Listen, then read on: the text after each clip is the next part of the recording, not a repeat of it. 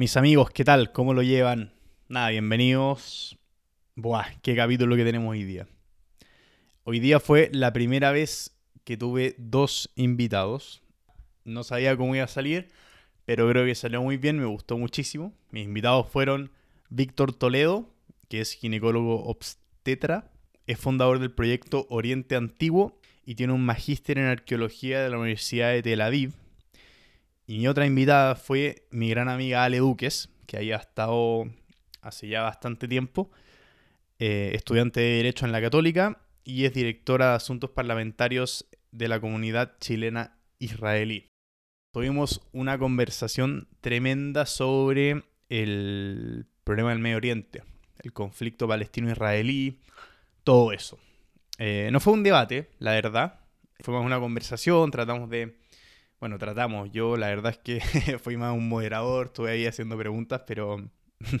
Así que nada, espero haberle hecho justicia, pero, pero eso. Más que un debate fue una conversación, fue mm, discutimos algunos temas, fue una conversación bien, bien interesante. La idea fue un poco mm, eh, dar algunas luces de lo que está pasando realmente, entender los orígenes de verdad del conflicto, porque, bueno, en redes sociales y sobre todo últimamente con los eventos de hace un par de semanas ya, quizás un mes, genera mucha polarización, mucha pelea, mucho, mucha, mm, mucha sobresimplificación quizás del conflicto. Así que nada, pues, para que aprendiéramos un poco, yo la verdad es que gran aporte no fui y traté de hacer lo mejor posible para sacarle el máximo provecho a mis invitados, pero eso nomás. Nada, ojalá lo disfruten. Como les dije, yo creo que salió bien esta modalidad, ya me dirán ustedes, pero eso, vamos allá, a por ello. Podcast en proceso.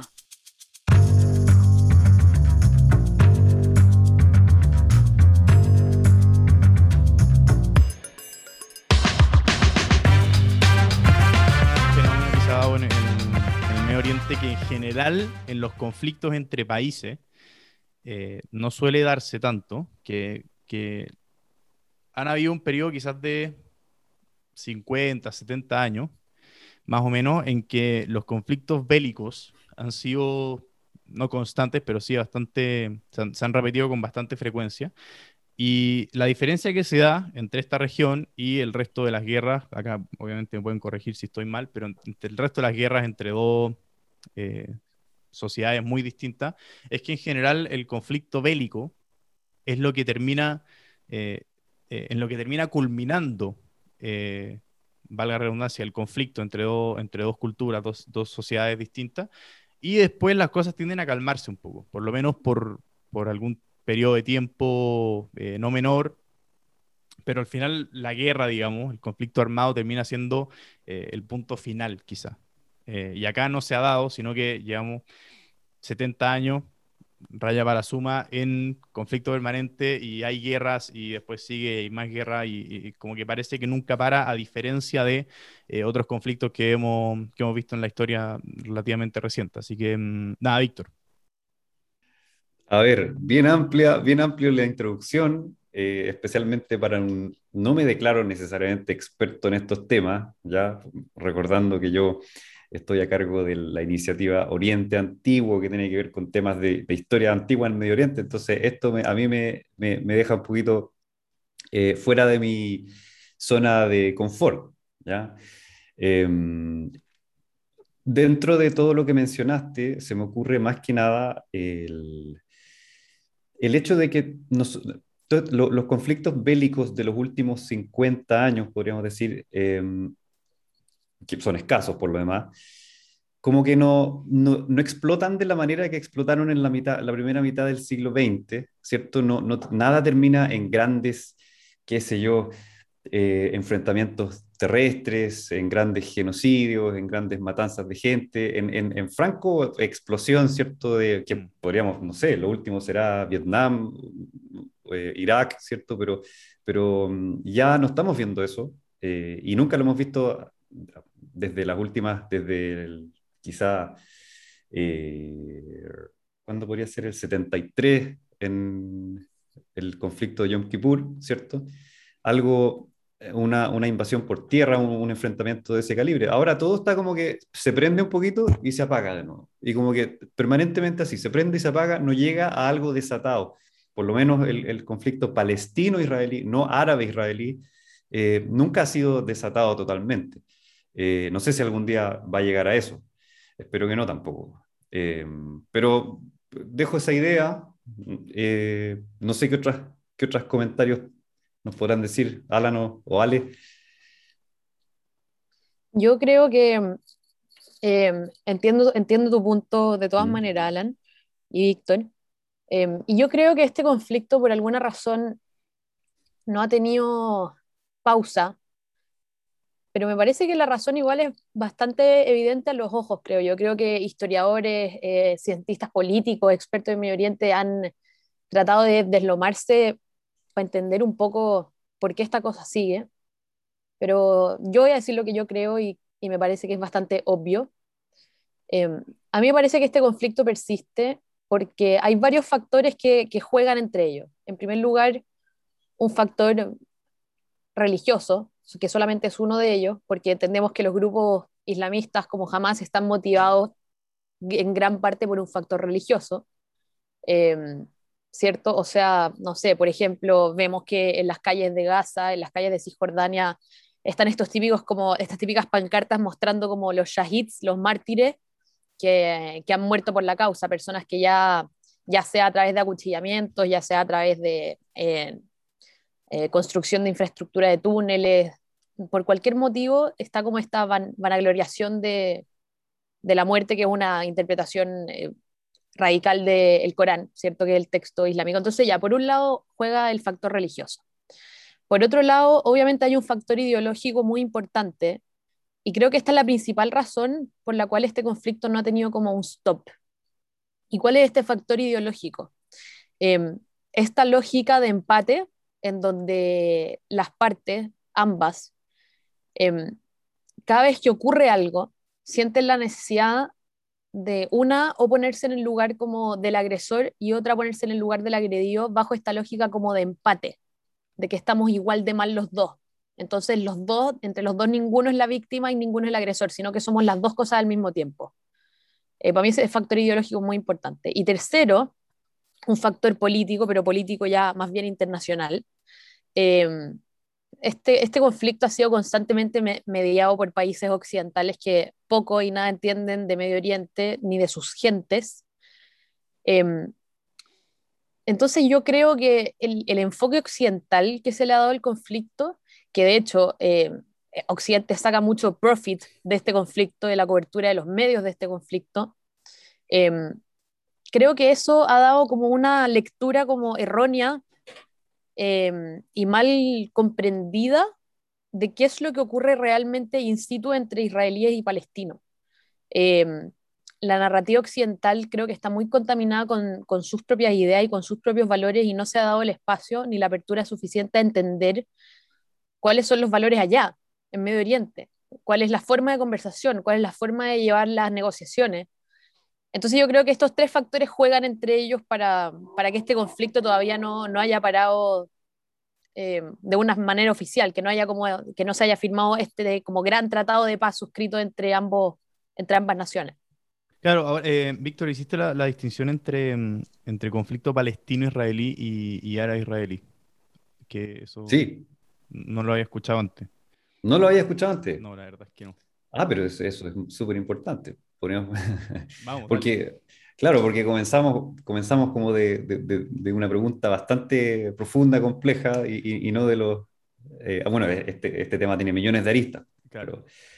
Bueno, para los que nos escuchan, entonces, em, el conflicto árabe-israelí y palestino-israelí son dos pues, temas separados eh, que, son, que han ido en gran medida paralelos, pero el que fue más explosivo, más notorio en su minuto al principio fue el, el árabe-israelí el de, eh, llamémosle las entidades, los países árabes vecinos, eh, haciendo guerra contra la, ya sea la recién fundada, eh, el recién fundado Estado de Israel y el, posterior, llámese Siria, Líbano, Jordania, Egipto, etcétera, y de a poco el posterior, la posterior apertura a hacer paz desde estos países llamados árabes, autodenominados árabes, eh, por ejemplo, Egipto es la República Árabe de Egipto, ¿cierto? No es la, no sé, no es la República de Egipto solamente, le, le, le ponen el aspecto nacional, y ese es un, un, tema súper importante a conversar, el aspecto de los nacionalismos que chocan. Em, y especialmente la, en las décadas que, eh, que fueron acercando a la, al, ¿cómo se llama? a la Guerra de los Seis Días de 1967, eh, la, la, Unión Árabe, esta idea pan, del pan-arabismo, de, que los, de que los árabes, de que los países árabes separados realmente tienen que cooperar, tienen que colaborar juntos contra em, una, para lograr objetivos, ¿cierto? Pero en este caso, siempre los nacionalismos vienen con algún tipo de rivalidad, con, con una entidad que dicen, estos son nuestros enemigos, ¿ya? Eh, ningún nacionalismo realmente es tan explosivo, es tan notorio cuando no hay un enemigo en común, ¿ya? Entonces, en esa época el enemigo en común era Israel, eh, en los 50 eh, y comenzando los 60. Por eso que por el, el, comienzo de la, de la, guerra de los seis días, como dicen, el, preemptive strike de Israel, eh, era en, contra de una amenaza que estaba, eh, al menos cuentan ellos, muy presente, ¿ya? era inminente, la amenaza del pan-arabismo de eh, Gamal Abdel Nasser en Egipto y su alianza un poco con Siria y con toda la, la, la zona llamada árabe. ¿ya? Que, mm, entonces, pero eh, podríamos decir que los palestinos en esa época eh, estaban como, podríamos decir que estaban durmiendo de alguna. El nacionalismo palestino propiamente tal, en los 50, en los 60 estaba durmiendo, pero, pero todos los nacionalismos, todas las, las eh, mm, ideologías se, gestan de alguna manera de manera generacional. Es decir, tenemos a los que son, al, al joven Yasser Arafat, a los jóvenes eh, eh, líderes de, los movimientos populares, ¿cierto? el frente, ¿cómo, ¿cuánto se llama? Porque Fatah no era, el Fatah de Arafat no era la, única manifestación del nacionalismo palestino, habían otras manifestaciones que tenían em, eh, inclinaciones más como al, comunismo, al, marxismo, ¿cierto? Distintas maneras de, pensar, bueno, cómo tiene que ser eh, la futura liberación de Palestina, ¿cierto? Eh, entonces les decía que, mm, que estando jóvenes en, universitarios, estos personajes que fueron palestinos en su minuto, que vivieron la Nakba, eh, están estudiando en, universidades en Irak, lejos, en, Egipto, etc. Y cuando llegan a, este, a este momento como de madurez, van a ser los principales eh, manifestantes de los movimientos nacionales palestinos que renacen después del 70. Eh, digo renacen porque existió un nacionalismo palestino primario en los años 20 y 30 durante el mandato británico. Eh, y ese fue el que después del año 40 y especialmente después de la Nakba, como que se disolvió y se necesitó un tiempo para que eso volviera como a unirse nuevamente y eso es lo que le estaba describiendo. Mientras Israel participaba de estas guerras con países árabes que no eran los palestinos. Em, y el problema palestino comienza ni siquiera contra Israel, sino que comienza con las manifestaciones afuera, en Jordania, en Líbano, em, eh, con, con, los secuestros de aviones, etcétera, ¿cierto? Eh, con el ataque en, en, en las Olimpiadas de Múnich. Y después, con la primera intifada, aparece el, conflicto palestino-israelí propiamente tal. Entonces, con eso un poquito queda la distinción entre, entre las cosas década por década que están pasando. Mm. Ahora vemos por lo demás, sí, lo último, que ahora vemos todas estas paces que se están haciendo con, con los países árabes del, del Golfo, ¿cierto? Eh, y de ahí y los palestinos no tienen, no tienen mucha opinión ahí. Quería hacer una acotación de que, o sea, además de los hechos históricos que originariamente si bien el conflicto árabe-israelí y el palestino-israelí son dos libros separados, como tú dijiste, hay, un, hay, un, hay una cosa que sí los conjuga y que sí los cruza en algún minuto, porque, digamos, en la narrativa como historiográfica occidental, en estricto rigor el conflicto como que cambió no es que, no es que cambió de, contraparte, por decirlo así, hablando desde la perspectiva de Israel, sino que eh, cambió de narrativa en definitiva, porque cuando le empezamos a llamar al conflicto palestino-israelí, conflicto palestino-israelí? O sea, ¿cuándo cambia la nomenclatura de conflicto árabe-israelí a conflicto palestino-israelí? Con la fundación de la OLP en los años 60. Entonces, antes de eso, como bien decía Víctor, los, beligerantes eran más bien los países vecinos de Israel eh, o de, de, de, la zona cercanos a la zona del Levante, pero después en realidad lo que cambia es la narrativa, no es que estos países necesariamente se retiren bélicamente. O sea, excluyendo la, la, suscripción de los tratados de paz entre Israel y Jordania y entre Israel y Egipto. Pero no es que estos países dejen de ser beligerantes. Siria nunca, es, nunca dejó de ser beligerante, Irán nunca dejó de ser beligerante, Irak tampoco, Yemen tampoco. Entonces, en realidad lo que cambió fue la narrativa con la fundación de la OLP. Y es curioso que es algo que yo siempre digo, que sí, Víctor tiene razón cuando dice que que en cuanto a la manifestación del nacionalismo palestino, yo entro un poco en la duda de eso que había manifestaciones en los años, en los años 20 de nacionalismo palestino, porque digamos que incluso la bandera actual que tienen hoy día es una bandera británica, si todos los países, todos los países de, de, esa zona tienen literalmente la misma bandera, pero con, colores, con los mismos colores, pero ordenados de forma distinta. A lo que yo estaba yendo con todo esto es que me parece curioso que el nacionalismo palestino propiamente tal haya comenzado en los años 60, o sea, ya por lo menos unos 20 años de lejanía a la fundación del Estado de Israel, que fue en 1948, eh, y que la Nakba, que es cierto que significa el desastre, que para nosotros es Yom Ha'atzmaut, que es el, Día de la Independencia de Israel, y para el pueblo palestino es la Nakba, es cierto, este gran desastre, eh, me parece como, me voy a traer a decirlo, un poco intelectualmente deshonesto, que, mm, que se hablen de estos setenta y tantos años de ocupación, siendo que su primera manifestación de querer ejercer derecho de autodeterminación sobre la tierra fue recién en los años 60. Entonces, y además por Yasir Arafat, que ni siquiera venía de ahí. Entonces hay muchas cosas que, que, que, que me parecen curiosas, igual que Omar Barghouti, que es el fundador del movimiento BDS, que tampoco, que de hecho estudió en la Universidad de Tel Aviv, que, que, al parecer tampoco ni siquiera tiene origen en la tierra misma. Entonces, a mí lo que más me, me, impacta de todo esto, mucho más allá de la historia y de los datos que Víctor los dijo a la perfección, es eh, la narrativa ideologizada que estamos viendo hoy en día respecto de este, como decía, cambio de nomenclatura de conflicto árabe-israelí a conflicto palestino-israelí. Claro, el tema es que, o sea, eh, creo que gran parte de la, de la mm, tergiversaciones, bueno, eso, eso implica quizás intencionalidad, eh, de, la, de, las malas comprensiones, comprensiones erróneas que, erróneas que se tienen, claramente eh, habría que preguntarse qué viene antes el huevo o la gallina, pero, pero obviamente están muy correlacionadas con, con, el, con las pasiones que despierta esta cuestión.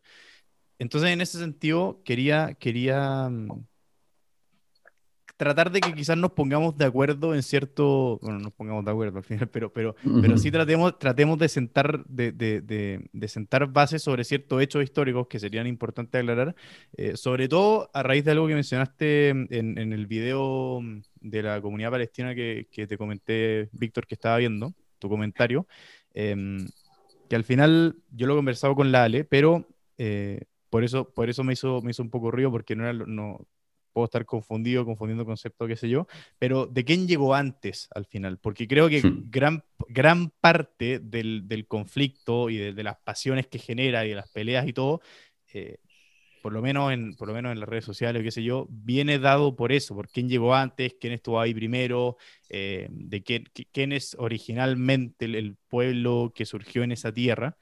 Eh, entonces, si podemos adentrarnos un poquito en eso. Eh, yo, yo quería comentar, partir comentando esto porque es uno de mis temas favoritos, como la Mira natividad, también. la natividad del pueblo judío eh, con la tierra. Eh, y hay algo que, que, que, generalmente me enfurece mucho, hablo mucho de este tema en mis redes sociales, by the way. Em, pero para que los que nos están escuchando lo sepan también y lo vayan a ver. Em, es, es muy impactante para mí el hecho de que nos llamemos judíos como pueblo judío, eh, representando el hecho de que venimos de Judea, ¿cierto? Porque antes de la diáspora, antes de la expulsión de los romanos y la destrucción del segundo templo, em, habían dos reinos, ¿cierto? En Israel, habían dos, dos, grandes monarquías judías, estaba el reino de Israel al norte y el reino de Judea al sur. Al final el reino de Israel se destruye primero, el sobreviviente es el reino de Judea, entonces todas las personas que salieron de ahí, en la diáspora, en el exilio, comenzaron a ser llamados judíos. Pero en diferentes, en diferentes momentos de la historia eh, hemos tenido distintos nombres. Por ejemplo, eh, en el éxodo de Egipto, ya en el gobierno del faraón Ramsés, nos llamaban hebreos, ¿cierto?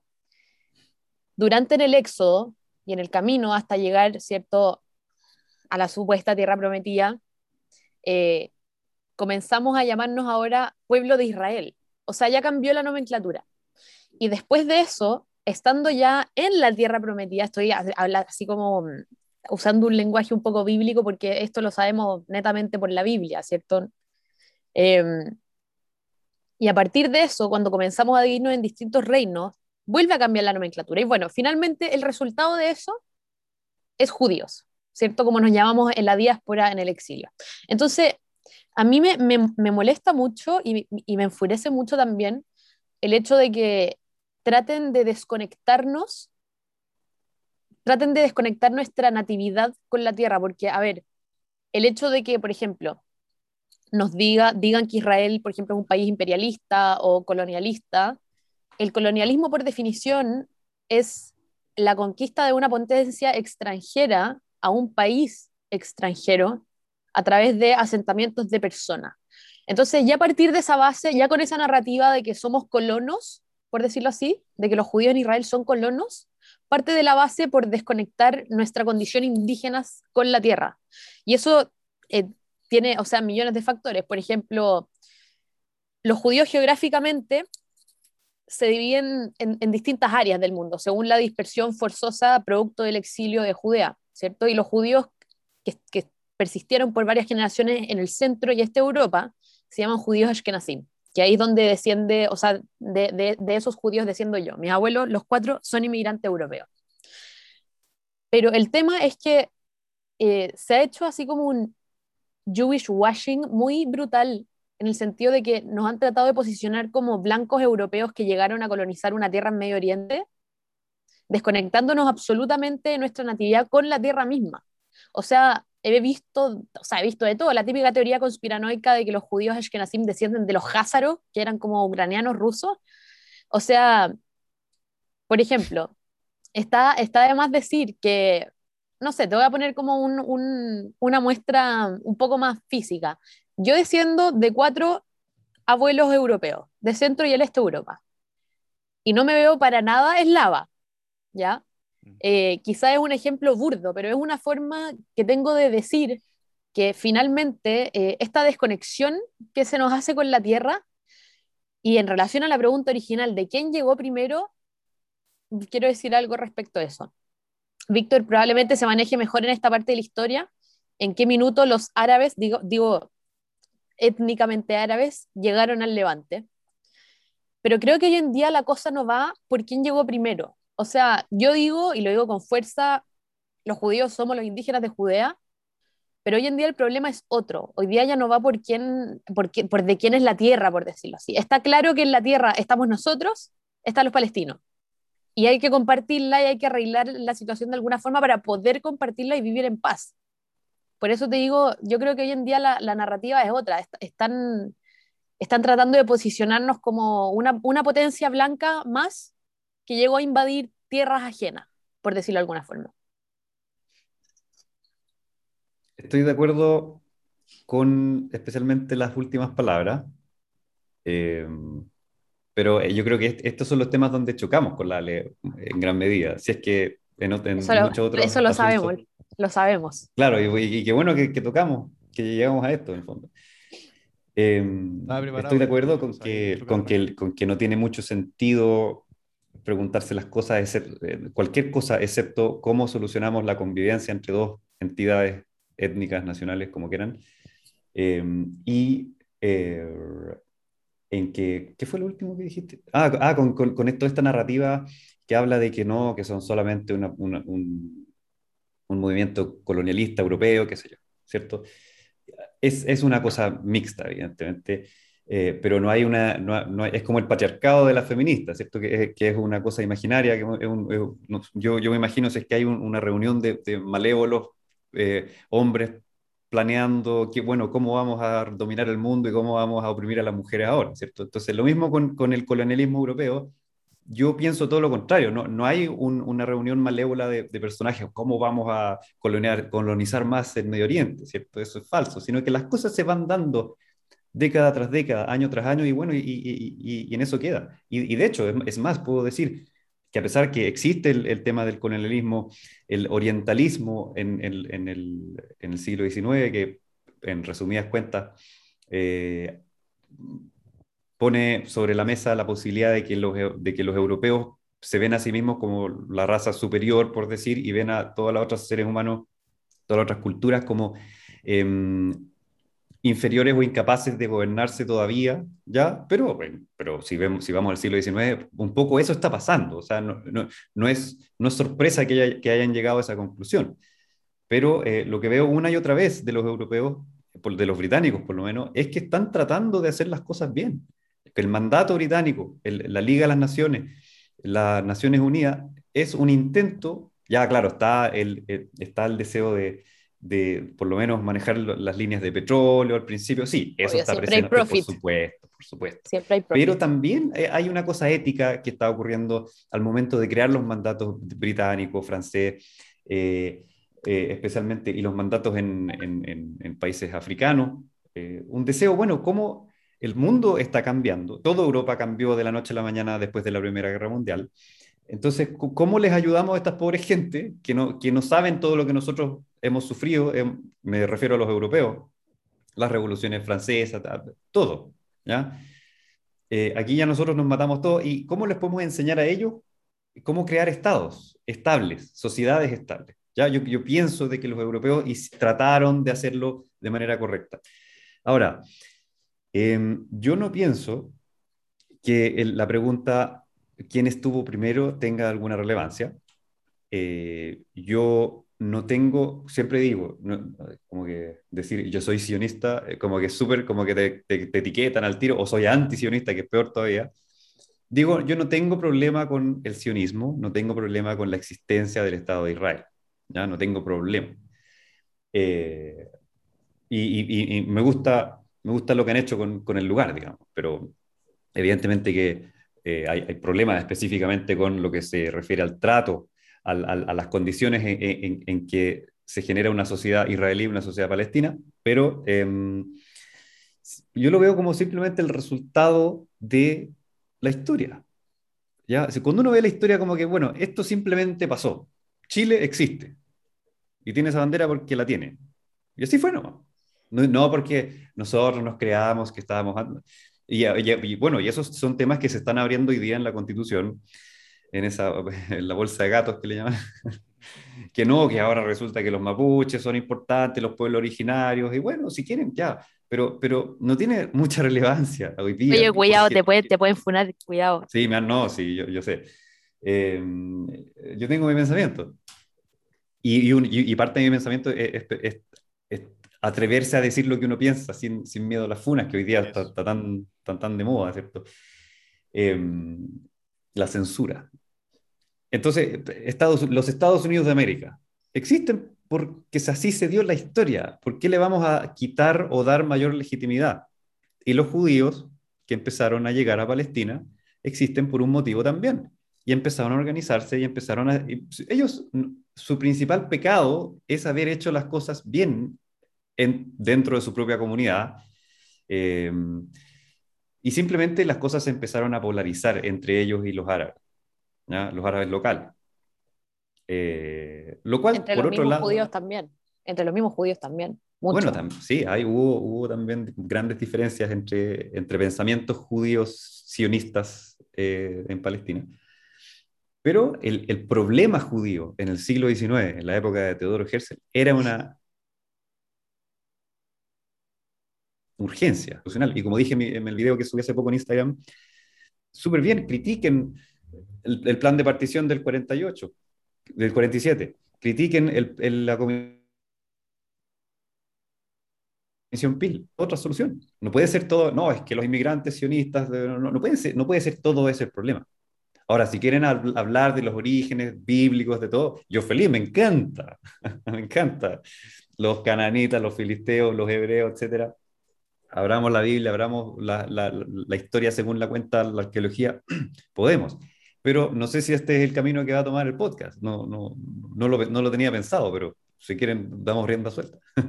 no, no hay camino, o sea, no hay camino. No, no hay, no hay camino definido. Lo que sí, que creo que es bien interesante que, que plantearon, es que mm, eh, al final, claro, es irrelevante quién, quién llegó primero o, o, en el fondo hacer, hacer distinto, o sea, creo que lo dijiste tú un poco, Víctor. Al final, lo que pasó ya está, digamos, y, y para fines, de, fines de cómo se arregla la cosa, cómo se avanza en una, en una convivencia civilizada, eh, es irrelevante.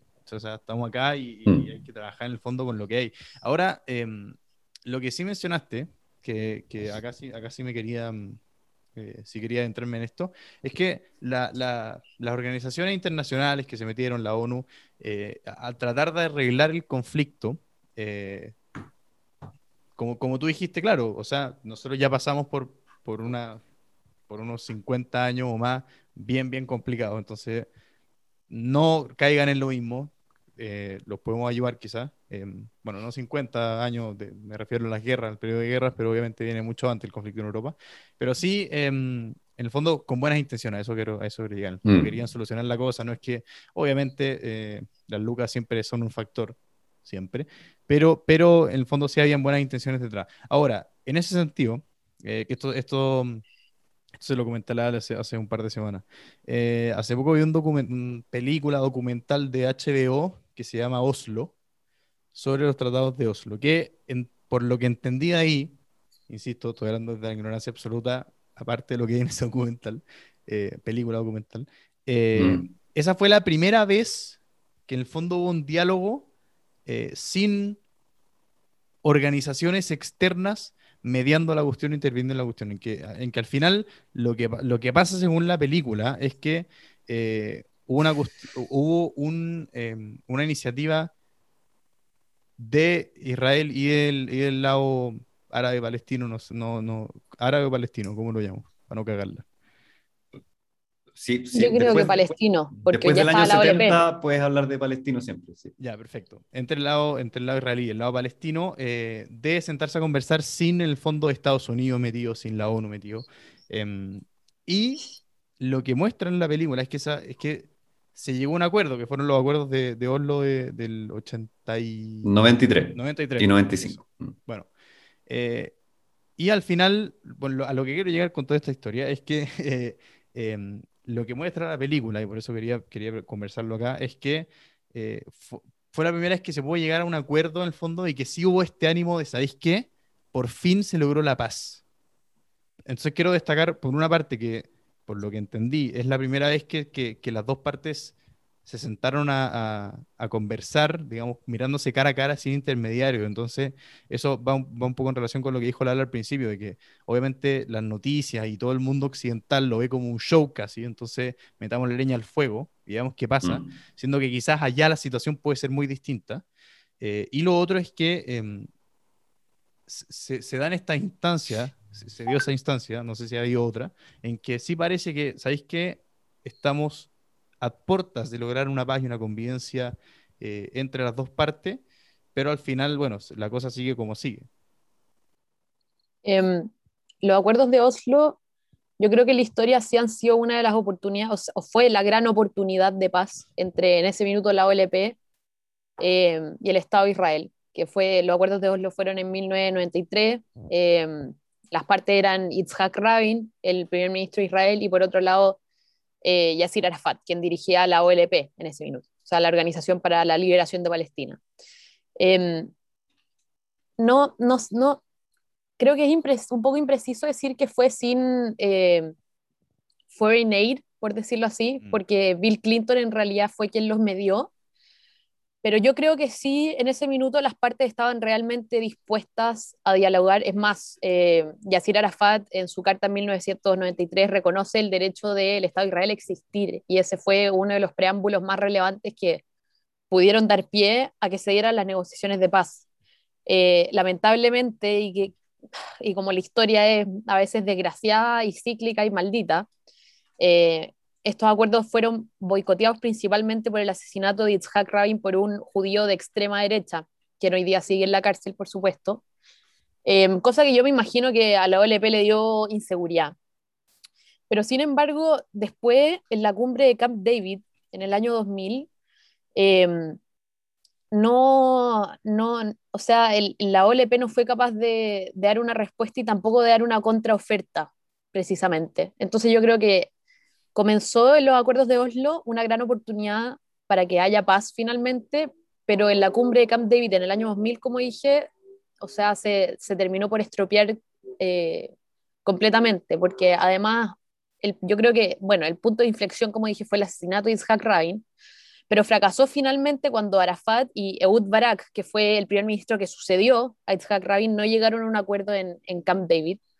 Y Robert Malley, que es un personaje muy poco conocido en esta historia, eh, que era el asistente especial del presidente de los Estados Unidos para asuntos árabes israelíes, eh, confirmó que si bien Ehud Barak no hizo ninguna oferta formal por escrito a Yasir Arafat, eh, el principal defecto fue que desde el comienzo de la cumbre de, la cumbre de Camp David en adelante, tampoco Yasir Arafat hizo una contraoferta o una oferta propiamente tal. Entonces, como las partes se, entendieron, eh, digamos, silenciosas de volver a sentarse a negociar, eh, la instancia simplemente fracasó. Em, mira, también hay que tener en cuenta el, la persona de Yasir Arafat. O sea, ya, a ver, el Oriente, el Medio Oriente y, Irán y hacia incluso más al Oriente todavía están acostumbrados como a, eh, actuar en masa y, en, endiosar a héroes o a figuras únicas. Y, poner, por ejemplo, como yo tengo acá, pero ponen la cara, por ejemplo, yo tendría Piñera, que, no, no, no, estoy ni ponerlo, pero, pero eso no se hace en Occidente, que, que uno como que quiera, como que admire tanto eh, a, sus, a sus líderes, ¿ya? Pero los líderes son, son humanos como cualquier otro y, tienen, y hacen una carrera política como cualquier otro político. Em, entonces, no nos olvidemos que Arafat llevaba una historia de ser un líder de, de una entidad que manifiesta el nacionalismo palestino de varias, pero que la, que la que se hizo como mainstream, por decir, gracias a que se, se adjudicó la organización por la liberación de Palestina, la cual a su vez fue legitimada por la Liga Árabe. ¿ya? Entonces, todos los países árabes legitimaron la existencia de una entidad que se llama la Organización eh, por la Liberación de Palestina, a la cual Arafat se subió con su movimiento Fatah. Em, y, y, em, él era como una especie de gobierno en exilio, no gobernaba nada, ni un territorio, por supuesto, pero era el, representante de los palestinos en Jordania, en Líbano, después en Túnez, y cuando se declaró, eh, fue, fue, como simbólico, ¿cierto? la independencia del Estado de Palestina en el 88 por Arafat, eh, no tenía ni un territorio, no tenía nada, ¿cierto? Pero él poco a poco se convierte en la figura principal de la idea de Palestina, de la idea de liberar Palestina. Ahora recordemos qué significa en distintas épocas liberar Palestina. En los 70s y 80s significa Israel tiene que tiene que irse al agua, ¿cierto? Eh, vamos a recuperar toda Palestina. Entonces, el, momento, el punto de inflexión, el momento en que todo cambia, es cuando Arafat eh, es cuando estalla la primera intifada, es decir, espontáneamente, sin requerir, eh, sin líderes que estén, que estén digamos, organizando a la gente para la rebelión, ¿cierto? a ponerse violenta, a protestar, a manifestarse en, en los territorios ocupados, eh, Arafat no, decía, chuta, yo tengo que subirme a esto de alguna manera, tengo que yo mostrarme como el líder, siendo que no es el original causante de los movimientos. Y de a poco se va juntando el Arafat, que está en exilio, con la primera intifada, que son la gente que vive bajo ocupación de Israel, eh, en los territorios previos a la línea verde del 49, previos al 67, digo. Y en ese momento es que y ya llegamos al año 90, cuando eso, cuando eso se junta, digamos, y dice, para yo seguir estando a cargo de esto, parece que tengo que, tengo que conversar, digamos, la liberación de Palestina tiene que significar otra cosa. Y ese es el, paso más grande, que el archi terrorista, que era Arafat, resulta que ahora quiere conversar y resulta que ahora eh, eh, está dispuesto a aceptar que existe Israel. Pero antes no era así. Fatah existe desde sus orígenes, sus principios de los años 60, como un movimiento de liberación de Palestina de esta entidad que, que, todavía no, para ellos no, piensa tú que lleva menos de 20 años, entonces si, si lleva tan poco se puede destruir en el mismo tiempo. Pero Israel estaba súper consolidado ya en ese minuto. Entonces, em, Oslo comienza como, con, este, como les digo, archi-terrorista queriendo conversar, pero es un, pero eh, es un oportunismo en el fondo. Él, él, él, tuvo la oportunidad de subirse al carro de la intifada, de subirse al carro de yo soy ahora el indiscutido líder del movimiento palestino, pero parece que no hay otra manera que aceptar que Israel existe. ¿ya? Entonces ahí el significado de, de liberar Palestina cambia. Y ese es el, el primer paso a Oslo. Luego ya la, la, división de áreas, ¿cierto? Área A, área B, área C, del, de Cisjordania, que era, era como ya la primera fase de algo, de un proceso largo del cual no sabemos después en qué va a terminar, pero la idea es que termine lo mejor posible. No sabemos, pero, pero empecemos a conversar. Y como muy bien dijo Lale, eh, el asesinato de eh, Rabin fue, pero, o sea, debería ser mencionado dentro de los grandes hitos del conflicto palestino-israelí. Es lo que destruyó todo, es lo que destruyó todo y le dio más fuerza, que, que, bueno, de hecho, por eso ocurrió el asesinato, justamente porque ya tenía fuerza el grupo del, del, sionismo ultra como religioso, territorial, nacionalista, judío en, en Israel, porque uno de ellos fue el que lo asesinó, que viene de la recaptura, yo digo recaptura, no, no, debería decirlo yo, pero del, de, de, la llegada de Israel a Jerusalén. Y ahí es que empieza el, el, movimiento religioso sionista, que era débil en esa época, se enciende porque dice, prácticamente esto es un milagro. Contra, contra, against all odds, ¿cierto? Mm. Ahora tenemos Jerusalén. La única manera de explicar esto es que Dios está cumpliendo las profecías bíblicas, ¿cierto? De que, de que los judíos regresan a Jerusalén, a Sión, porque Sion, Israel en Tel Aviv, eh, Haifa, eso no es Sión, ¿cierto? Sión es Jerusalén. Entonces ahí es donde, donde ocurre este giro y, hacia la derecha, hacia el nacionalismo religioso, que va a terminar asesinando a Rabin y va a terminar destrozando em, las primeras conversaciones de Oslo. Y por eso que después en el Camp David, eh, hay, porque quedan tantos temas pendientes, pero ya, ya como que ya fue. Simplemente no había, eh, ya fue, ¿cierto? Y eso, o sea, y, lo curioso es que las comunidades chilenas, palestinas, ¿cierto? Todas las, la, la UGEP, la comunidad palestina, no mencionan, ese no mencionan el asesinato de Rabin eh, porque no forma parte de, de su discurso porque les cambia completa. El, si, si, los presentamos a los palestinos como distintas entidades separadas y a los judíos como distintas entidades separadas, distintos tipos de, de sionismos y distintos tipos de palestinismos, a ellos se les cae el discurso. Pero esa es la realidad. La realidad es mucho más compleja, pero ellas no quieren mostrar eso. ¿Mm? Claro, de hecho, creo que eso es un tema interesante. O sea, la, la, la, la visión que se tiene, sobre todo desde Chile, las protestas y todo que, que, se han dado acá, creo que es una visión muy, em, muy manchada por el, el, el neomarxismo, el marxismo, bueno, el marxismo, no neomarxismo necesariamente, pero sí el marxismo de ver, esta, de ver todo lo que pasa allá como esta cuestión de eh, opresor oprimido. Entonces, claro, antes mm. decíamos, mira, más allá de lo que pasa o lo que no pasa, lo que queríamos lo queríamos poner el foco y no estoy de acuerdo es en cómo avanzamos en soluciones. Pero cuando tenéis un grupo de gente que ve a un lado como el opresor, como el, como el, como mencionó la Ale antes, como el imperialista, como el, como el que llega a colonizar esta cuestión, y al otro grupo, como el oprimido, como la víctima, es muy difícil, porque en el fondo estáis, estáis pidiéndole a, a quizás un lado, una parte importante de un lado, que acepte a algo que es la encarnación del mal para ellos. Mm. Entonces, por, por eso, por eso para mí es tan importante el, el, el el- tratar de aclarar ciertas cosas y el decir, oye, la cosa no es tan así. Y como tú dijiste, Víctor, no es tan fácil.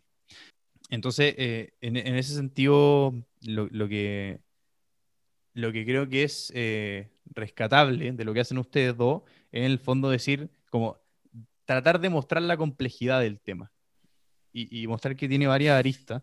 Em, ahora, lo que sí, lo que sí creo que es importante mencionar es lo siguiente. Bueno, an- antes de empezar a grabar, yo les, yo les mencioné que para mí es una cuestión 100% de fanatismo eh, religioso. Y se los menciono por lo siguiente. Primera pregunta que quiero dejar abierta. Pareciera ser, para una persona que no está tan informada, que todo o gran parte del conflicto gira en torno a eso. A, a que, a que quién está, a, que, a, la, a la relevancia histórica de Jerusalén, y Víctor, si, si después podemos entrar un poquito más en eso, a la relevancia religiosa que tiene Jerusalén. la- entonces, eh, parece ser como el epicentro del tema. eh, y, siempre ha sido parte importante de, de a quién le pertenece, de quién vive ahí, de si la partimos en dos, de qué, pero qué parte. Entonces, pareciera ser un, un aspecto bien relevante.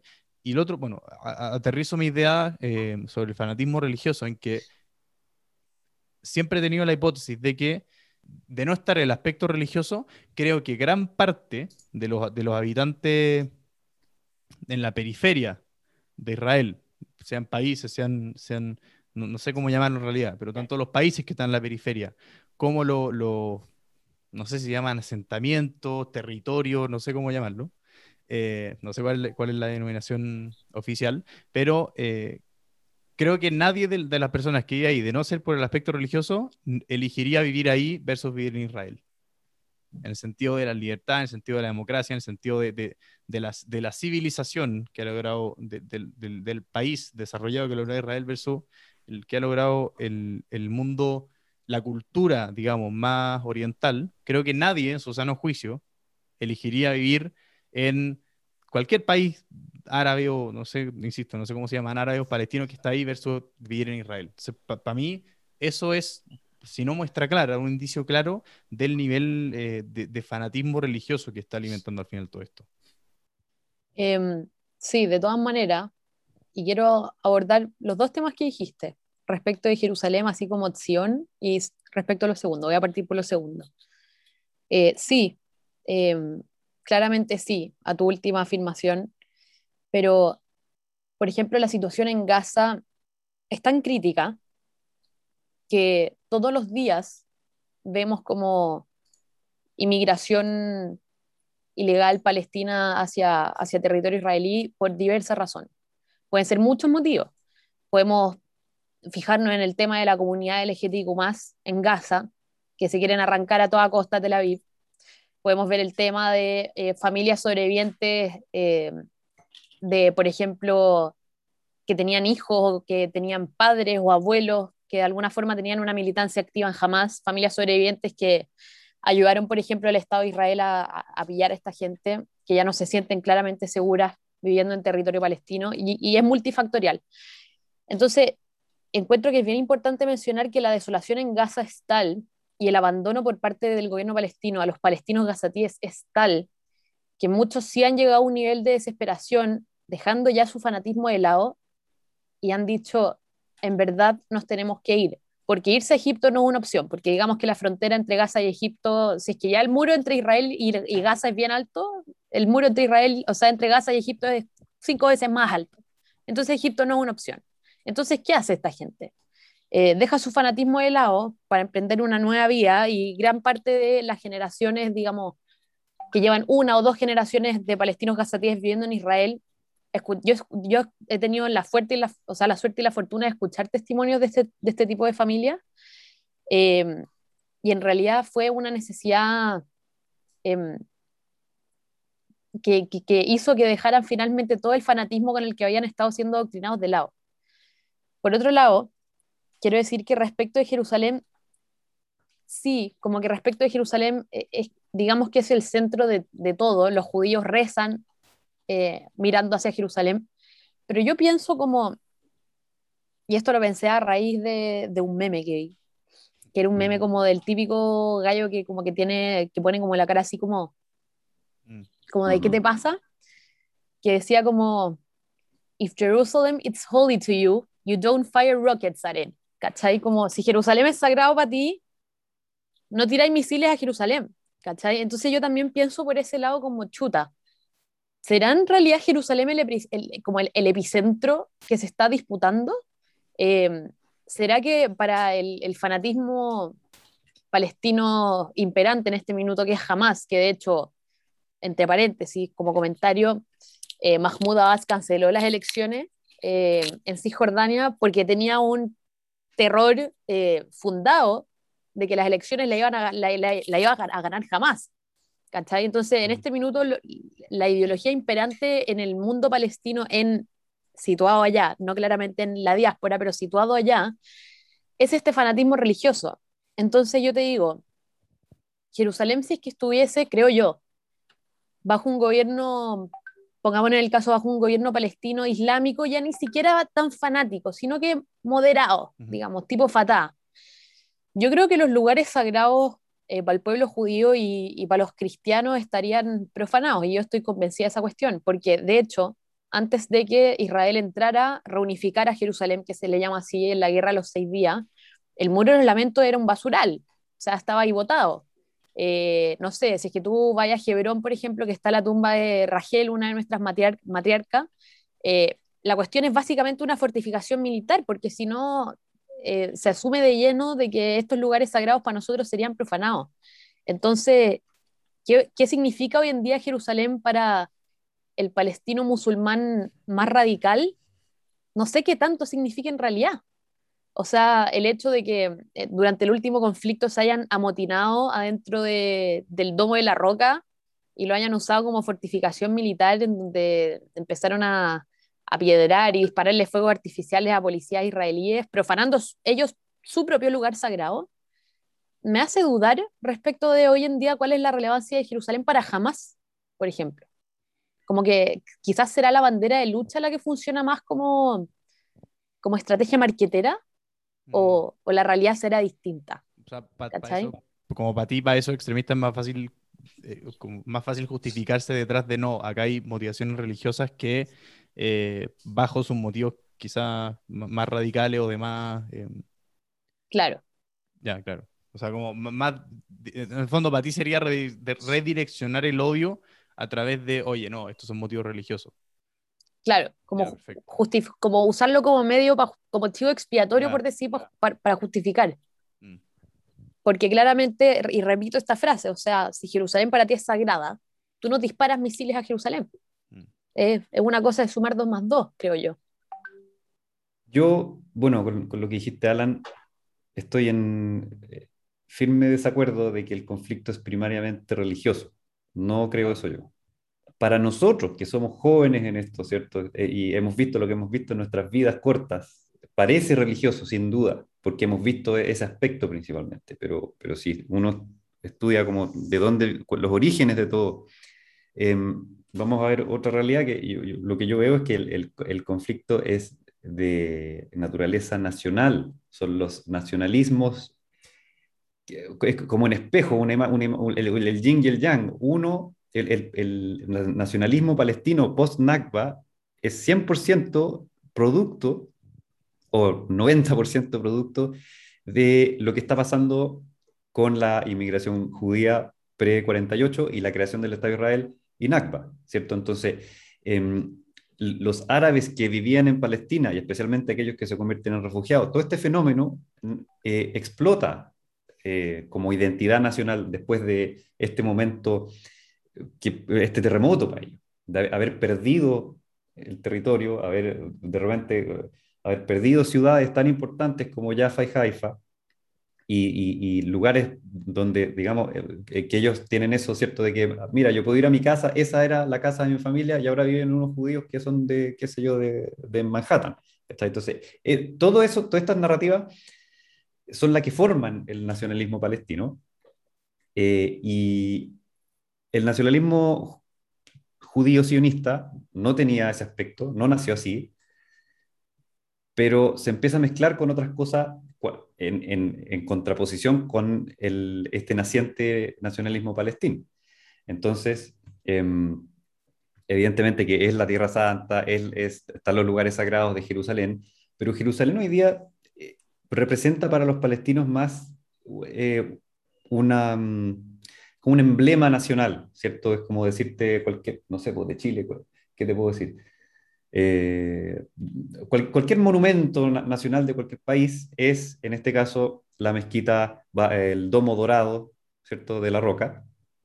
Eh, y eso es lo que une esta idea palestina de que ya no, ya no importa eh, si, si, tú eres musulmán o eres cristiano, todos somos palestinos. Esto no, no siempre fue así, no siempre, no, no, siempre existió esta entidad en la cual la, la religiosidad no, no es tan importante y todos somos palestinos debajo de este, de, de este paraguas, ¿cierto? Entonces, eh, sí hay muchos más musulmanes, sí durante los periodos de más movimiento por causas, eh, por ceremonias religiosas, qué sé yo, se junta más gente, por lo tanto se generan estas cosas. Em, y, y, ahora vemos el, conflicto solamente cuando hablamos de Hamas, ¿cierto? Porque lo vemos como una especie como de, de islamistas, fanáticos religiosos, ¿cierto? Em, pero dentro de todos los movimientos islamistas que nacen después de la derrota del pan-arabismo, porque el pan-arabismo es, totalmente secular, ¿cierto? No, no tiene aspectos religiosos, el pan-arabismo de los 50, de los 60.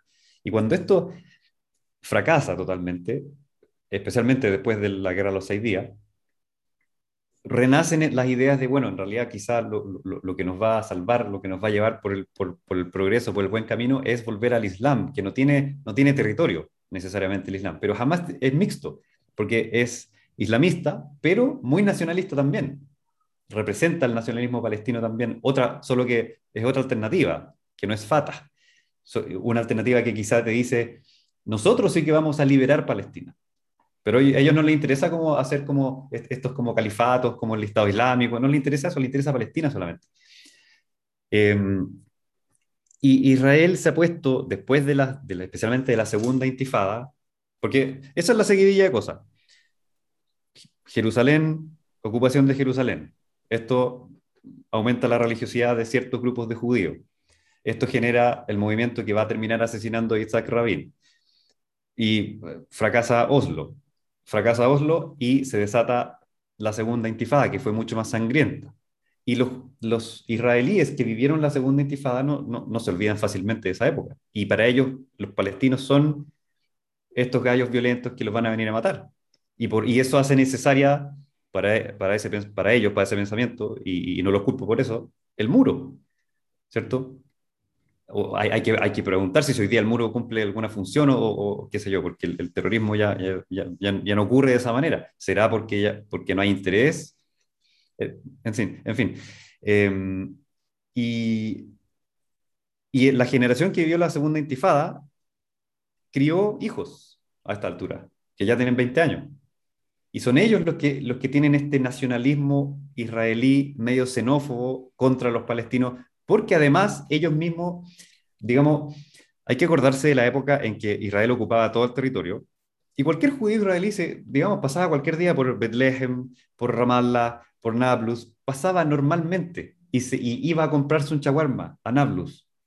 Hoy, para, para los Tel Avivis, hoy eso es impensable. Uno vive en Tel Aviv y a, y a nada de kilómetros, no sé cuántos son, 15 kilómetros. No, no 15. Pero es, como que vive otro mundo en los vecinos. Entonces es una generación completa que no se ha visto cara a cara con los que viven en Nablus y en Bethlehem, en Ramallah, etc. Eh, y los ven a veces en Jerusalén, pero saben que ellos como que son más negociables. Em, entonces, insisto, el, el, aspecto religioso que hay, que hay que poner la atención es el de, uno, jamás, por supuesto, y dos, aquellos judíos israelíes que eligen irse a vivir a los asentamientos de Cisjordania, porque son ellos los más xenófobos, porque son ellos los que quieren cercarse, no, no pescar y, y, ojalá echar a los palestinos, ir como empujándolo, y eso es lo que generan los palestinos que viven ahí, los ven al otro lado, en la otra colina, si se ven. Todos estos asentamientos de, de, de, de, gallos que ellos ven todos blanquitos, ¿cierto? Como dice el, como dice el Ale, somos blancos de, Europa, eh, con su rulito, etcétera. ¿Por qué? Porque ellos son más naturales que nosotros acá, si nosotros venimos, y ahí viene la narrativa famosa como de, venimos cultivando los olivos por, por miles de años, les, claro, les encanta, pero en parte, sí, es, es una tradición, o sea, el guaso chileno no es milenario, pero también dice, no, no, nosotros, qué sé yo tiene, tiene una historia también, de que, de que tenemos caballos, estamos en el campo, etc. Una relación con la tierra. ¿Ya? Eh, entonces, ¿qué te iba a decir? Eh, ese, es el, ese es el aspecto religioso que hoy día hay que pescar, pero en sus orígenes estos son nacionalismos que chocan. Mm. ¿ya? Entonces, eh, si tú me preguntas a mí cuál sería una, una solución, que no va a pasar a todo esto, es a ambos grupos hay que educarlos de otra manera, ¿no? Hay que, hay que, y hay que empezar a abrir las puertas, hay que empezar a contactarlos entre sí y mostrarles que, que, pueden compartir mucho más, pero, pero a mí Jerusalén me interesa desde el punto de vista arqueológico y eso me dolería mucho, pero en mi opinión Jerusalén hay que, hay que ponerle una bomba atómica, porque ese, ese, es, el, ese es, el, origen de todo. Mm. Em, ah, dale. dale, por favor. Em, que quería decir como el, el, término que usaste, no sé si lo usaste como en, en, sentido como histórico, como respecto a la narrativa palestina, pero dijiste ocupación de Jerusalén. Y, ah, no, no, fue sin intención. Ah, ya. Pero, que si no iba a entrar a Lo que pasa es que no está, después se anexó. Ellos mismos unilateralmente lo anexaron. O sea, fue un eh, territorio ganado por guerra. Sí, sí. Y lo, lo cual, y, y, solo por eso es que yo lo legitimo al igual que Arica, digamos. Claro. Mm. Yo no voy a decir que Arica le pertenece, no, así fue. Y, siempre les recuerdo cuando hago mis cursos, qué sé yo, Turquía. Turquía es llorar por la leche derramada, porque Anatolia siempre ha sido griego o armenio o kurdo, qué sé yo, pero especialmente griego, la, la, mayor parte, los dos tercios occidentales de Turquía, y hoy día es turco. Y los turcos no son de ahí. Y sin embargo, nadie llora porque eso hoy día se llama Turquía. Se acepta ¿no? ¿Por qué? Porque así se dio la historia. ¿Por qué? Porque en el 1004, no sé cuánto, llegó Mehmed II y, y le quitó al último emperador romano de Constantinopla eh, la ciudad. Así ocurrió. Y ah, hay que lidiar con lo que se tiene, ¿no? bueno, en mi, en, mi, en mi defensa, nosotros sí somos de ahí. Pero bueno, eh, quería decir otra cosa. Eh, respecto, encuentro que tocaste un punto demasiado interesante, Víctor, en cuanto a la convivencia, sobre todo en, en, territorios de Cisjordania, en donde existen estos como asentamientos, estas comunidades. Eh, tocaste un tema muy interesante porque, claro, en el fondo, ambas generaciones que vivieron la intifada, cada uno por su lado, claro, criaron hijos. Y yo creo que yo no puedo hablar por el, el sentimiento palestino, obviamente, me puedo hablar más por el judío pero, por ejemplo, chuta, me suena el celular. Ya, sorry. Eh, por ejemplo, em, la mayoría de estas personas que viven en los asentamientos, como tú dijiste, se fueron para allá por razones ideológicas como, y no solamente ideológicas, sino también religiosas, como nosotros vamos a hacer una cadena, ¿cachai? Para que el Estado palestino no avance de acá para acá, básicamente.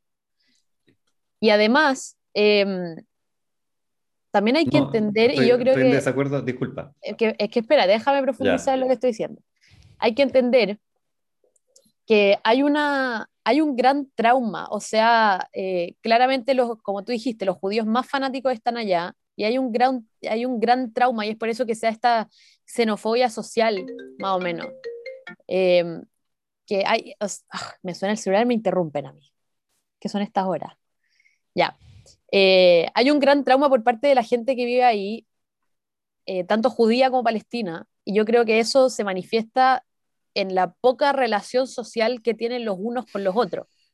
Eh, creo que es un punto que no se puede ignorar, porque la gente, sobre todo en Occidente, que es prejuiciosa y ve todo lo que se oriente como una manga de lo mismo y una manga de lo otro, mm tiende a poner al israelí en este estereotipo de colono como agresivo, mm. xenófobo, antipalestino, y tienden a poner, obviamente, por otro lado, también bajo una perspectiva errónea y simplista del conflicto, tienden a poner al palestino en esta imagen de, de un terrorista de Hamas que está adoctrinado desde chico y, y no se dan cuenta de las demás vivencias del mundo palestino. Entonces creo que es muy importante empatizar un poco con, con, con, esas dos partes, que no han podido superar realmente los traumas de la guerra, por decirlo así. O sea, mm. por ponerte un ejemplo, en mi casa toda la vida, bueno, mi, algunos de mis abuelos fueron son sobre el holocausto, en mi casa toda la vida había como una obsesión porque además mis padres, ambos criados por Oriente del Holocausto, hubo como una obsesión con la comida, con tener siempre demasiada comida, por poner siempre demasiada comida en la mesa, que sobre, así, eh, si es que no te repetía el plato, como que falta respeto, o sea, eso es netamente por un trauma en cuanto a la crianza que mis abuelos le dieron a mis papás en relación a sus vivencias. Entonces yo creo que va a cambiar mucho la, el paradigma cuando se empiecen como a depurar un poco las generaciones, por decirlo de alguna forma, se empiecen como a depurar de este odio y de este trauma que se tienen el uno con el otro. Y respecto a lo que tú dijiste que no estáis de acuerdo, yo creo que sé por qué me van a decir que no estáis de acuerdo, pero quiero decir por qué dije lo que dije. Eh, porque sí, efectivamente hay un tema ideológico que está relacionado a lo religioso, en donde esas personas muchas veces eligieron irse a esas comunidades, o sea, personas que vivían en típico comunidades ortodoxas afuera de Tel Aviv o en Jerusalén mismo, eh, que eligieron deliberadamente irse a esas zonas que se le denominan asentamientos, eh, porque hay un tema ideológico de marcar territorio. ¿Cachai? Y esa cuestión es innegable porque ellos mismos a veces te lo dicen. Queremos marcar territorio, queremos hacer presencia acá. Para nosotros esta, este sigue siendo territorio, no creemos en la división ABC, qué sé yo. Pero hay un tema ideológico bien fuerte que tampoco se puede negar, creo yo. Que no representa al israelí promedio, por supuesto. No, sí, mi, mi intervención no era una, una, gran, un gran desacuerdo con algo, sino una frase nomás, eh, de que no nos olvidemos de, una gran paradoja en todo esto, que bueno, los palestinos, la palabra palestino viene de Filistea, que hoy día es totalmente israelí, ¿cierto? Que Gaza, pero también Ashdod y Ashkelon y, y, y, parte del plano costero hacia el interior. Y Judea y Samaria, pero Judea especialmente, es Cisjordania. Todo está cambiado según los, los como sí, orígenes antiguos. Entonces, ¿por qué, por qué había un, una movilización de personas tan en contra de Rabin? Porque el que, el que lo asesinó no fue un puro loco, ese fue la punta del iceberg, como dice Alan, de toda, de toda una manera de pensar y de todo un movimiento de personas que estaban en desacuerdo con Oslo, con lo que iba a pasar con Oslo. Ah, pero ojo que su asesino fue un lobo solitario. Sí, sí, sí, sí, pero un gallo, un gallo que por detrás fue, ah, hubo un grupo de personas que quizás le sugirieron, pero, pero, pero su pensamiento está bien eh, digamos, es, el, es la misma base, no, no llegar a asesinar a alguien, sino que es la misma base de las personas que hoy día están asentándose en los territorios y las personas que en esa época estaban en desacuerdo con Rabin ante la posibilidad de entregarles, de, de soltar los territorios originarios, llamémosle, de los judíos, que son Judea y Samaria, de vuelta. Porque para ellos, ya, eh, maravilloso que existe Israel, en, en, el, en, su, en su columna vertebral costera, ¿cierto? Y hacia Galilea, hacia el norte, y, y, y con el Negev, etc. Maravilloso que existe Israel. Pero ahora que tenemos esa parte, volvimos a la parte que nos corresponde, por decir.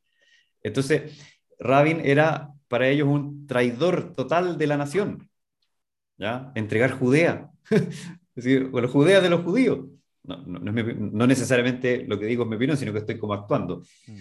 eh, como pensarían ellos. Entonces, claro, quieren, tú dices marcar territorio, pero no es solo marcar territorio, es, es, la, es, es, esta paradoja de que obvio que nosotros tenemos que estar acá, porque obvio que nosotros somos los judíos y estos palestinos no tienen, son árabes que se vayan a donde quieran, donde quieran no nos interesa, pero que se vayan. Porque nosotros estamos volviendo a nuestro, y, y todo esto es bíblico en origen todo esto es bíblico, ¿cierto? De, de, de, de la famosa, de del retorno a acción. ¿ya? Y, y ahí es donde mi pequeño aporte a la discusión tiene que ver con la, con la historia antigua. ¿ya? Y, y, cómo conectamos identidades modernas con historia antigua, y si es que es posible o no. Bueno, ustedes han discutido, han participado en varios debates, en varios conversatorios, lo han invitado eh, de, la, de, la, comunidad judía, no sé si la comunidad palestina también, pero, pero sí han estado... pero sí, han, eh, bueno, tú Víctor también haces clases, entonces han conversado con harta gente, han estado en, varios eh, foros quizás. entonces, quería preguntarles ya para ir cerrando, ¿cuál es su percepción del, del rol que, que, que, han cumplido las comunidades en Chile? Em, en el sentido de, de, cómo han transmitido el conflicto, de cómo al, al final han, han, influenciado, ya sea positivo o negativamente, la, las opiniones de, de, las personas eh, en relación a, a, lo que está pasando realmente. Eh, ya, voy a partir primero por cómo yo creo que la comunidad palestina se ha hecho cargo de esto. Y cuando hablo de comunidad palestina, no hablo del colectivo Los Palestinos de Chile, sino que hablo de la comunidad palestina institución, o la Federación Palestina, como se le quiera llamar. Eh, bueno, claramente se han hecho cargo del tema de una forma bien nefasta y bien, sobre todo, perjudicial para la comunidad judía, en donde hay una constante, digamos, incitación al odio, eh, a, ponernos al judío de vuelta en esta posición como de doble lealtad. O sea, por ejemplo, em, no sé, Daniel Jaue eh, anda diciendo que los alumnos del Instituto Hebreo en viaje de estudio tenemos un procedimiento de instrucción militar, así como casi que completo. Cuando nos vamos una semana a una base a conocer a los soldados, a escuchar lo que tienen para decir, cagados de frío, porque en invierno israelí, eh, y nos dedicamos a comer schnitzel eh, con papas y a sacarnos fotos. Esa es nuestra militarización, según Daniel Howard. Entonces, este tipo de cosas, este tipo de narrativas como adulteradas, por decirlo así, eh, que, es, que es una cuestión generalizada en las principales instituciones palestinas. Yo creo que Víctor quizás, o sea, quizás está de acuerdo conmigo en esto como que a mí lo que más me sorprende respecto a esto es el nivel o esa necesidad de importar el conflicto. O sea, sobre todo porque ya entendamos de que la comunidad palestina acá se supone que son medio millón de palestinos, la comunidad palestina más grande de la diáspora, eh, y eso claramente tiene cierta fuerza, cierto, cierto rigor. Eh, la comunidad judía acá es, es chica, somos entre 15.000 y 17.000 judíos, que de repente, así como uno que otro que pone el pecho a las balas, sale, pero muerto de susto, a hacerle mm. frente a todas estas publicaciones. Eh, aquí una presente hablando. Pero creo que la forma en que ellos han abordado el conflicto no ha sido, primero, de una forma intelectualmente honesta, eh, ha sido a través de, una manifestación de puros slogans, por decirlo así. O sea, tipo, from the river to the sea, Palestine will be free. Israel es un estado apartheid, hay ciudadanía constitucional e institucional de segunda clase, cosa que es mentira, si hay una, claramente hay, digamos, un, quizá una parte psicológico, social, entre ciertas zonas de, o partes de la sociedad israelí, eh, y ese tipo de slogans. Entonces, ¿en qué termina esto? En que nos demonizan a nosotros, la comunidad judía de Chile, y a ellos se les quiebra toda su narrativa cuando dicen, nosotros no tenemos problemas con los judíos, somos antisionistas, no somos antisemitas, pero ¿quién, quién sufre las consecuencias de esto? O sea, en la última manifestación palestina, que fue como una, una cuestión en autos que pasaron al frente del Estado israelita, apedrearon a una institución cultural judía en Chile, Latinoamérica. Entonces, ¿de qué, estamos, ¿de qué estamos hablando? Yo creo que lamentablemente hay muy pocos palestinos que salen a defender su causa de una forma sana, por decirlo así, con honestidad intelectual y con respeto. Em, y lamentablemente esta narrativa, que me atrevo a decir incluso judeófoba, se ha apoderado de la mayoría de las instituciones palestinas. En vez de defenderse a ellos mismos, la estrategia es atacarnos a nosotros. Por el lado de la comunidad judía, tampoco voy a decir que, en cuanto a la dirigencia, tampoco voy a decir que han sido unos santos de mi devoción. Em, soy muy cercana a, la dirigencia de la comunidad judía y todo, pero ellos saben mis desacuerdos en la forma en que se hacen algunas cosas. Eh, y la comunidad judía siempre, o sea, los judíos en general, siempre tenemos esta lógica del queda bien, de que tenemos un poco de susto de quedar mal ante el mundo de los medios, ante el mundo político. Entonces, eh, cada vez que se nos ataca, por ejemplo, la forma más moderada de contestar siempre ha sido por la prensa escrita, no vemos presencia judía en, debates como lo veíamos hace algunos años atrás lo último que fue fue el debate de, Gabriel Saliasnik con Daniel Jau del 2014, que fue un gran, una gran patada en la guata para nuestra comunidad. Entonces desde ahí como que la comunidad judía como que se esconde un poco, se esconde un poco. Eh, yo creo que en parte por, por miedo de decir algo mal en público debate, eh, porque el, judío siempre es muy, tiene esta lógica muy perfeccionista de que, chuta, me voy a equivocar en un año, me voy a equivocar en algo, voy a quedar como estúpido.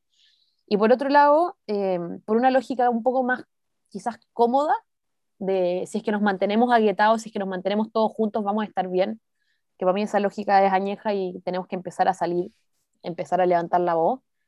Eh, pero eso, no estoy conforme con ninguna de las dos dirigencias, claramente con la Palestina, menos aún por todas las razones que dije.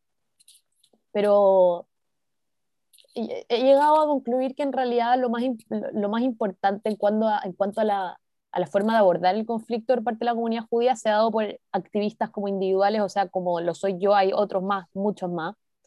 Eh, y creo que la forma más sana es que quizás eso siga de esa forma, que los activistas finalmente sean el protagonista de la escena y que la dirigencia sea, eh, sea como el, el gerente de toda la cuestión que se dediquen a administrar, se dedique a, a darle tranquilidad a la comunidad judía, a darle paz, a, no, a, que no cunda este pánico de hoy tenemos que irnos a Israel porque Daniel Hadway, que yo creo que ese, ese hoy en día debería y está haciendo actualmente su rol.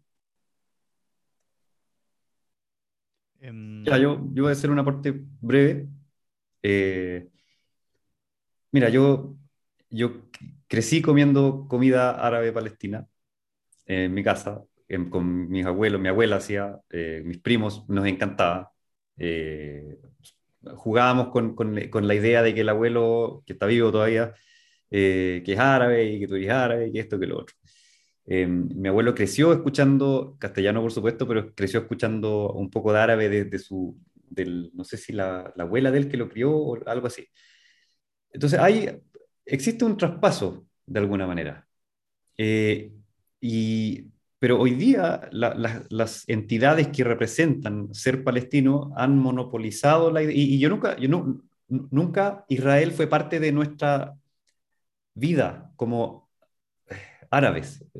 No, es que no hayan criado como árabes, sino que es, la, es cuando no, solo cuando nos juntábamos los primos de la familia de mi mamá, había como esta diversión de recordar que tú eres árabe, yo soy paisano, esto que lo otro. Oiga, comamos parra, qué rico, ya. Pero el, Israel no estaba en, dentro del, oye, bueno, ¿sabéis lo que está pasando allá? No, existía eso. Mm. Eh, y, y, ahora, la, como te decía, las entidades que representan han monopolizado la idea de, ser, de qué es ser palestino y tomaron, ¿cuál narrativa? La de la OLP original, pre-Oslo están repitiendo lo mismo. Y por eso está que Daniel, Daniel que era un que, que, participó del, del, Frente Popular, ¿cierto? No de Fatah. una organización terrorista, el Frente Popular para la Liberación de Palestina.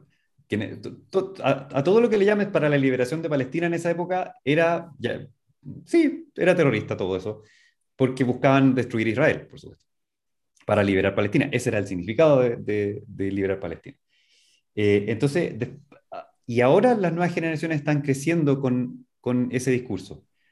Eh, y eso es lo que se vive acá. Pero cuando uno viaja y, y, y, realmente entiende pues, los árabes de Israel, que claro, tienen, tienen muchas críticas a lo que está pasando, por supuesto. Por eso que hubo un movimiento social eh, y movimientos de, de, huelga, cosa que no había ocurrido nunca antes, eh, generalizado en, en, el último, hace algunas semanas.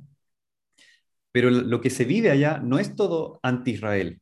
No, todos los días Israel vamos a, mira, algún día Israel va a dejar de existir, algún día. No, sino que hay una identidad palestina que está libre de odiar a Israel, de odiar a los judíos.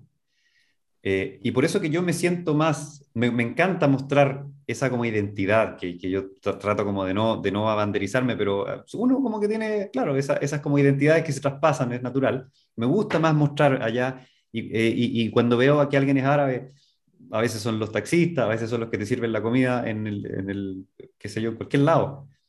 Trato de mencionarle algunas palabras árabes para que se sienta que incluso un turista de afuera eh, lo reconoce de que lo legitime, en vez de hablarles eh, Shalom Makodeh, ¿cachai?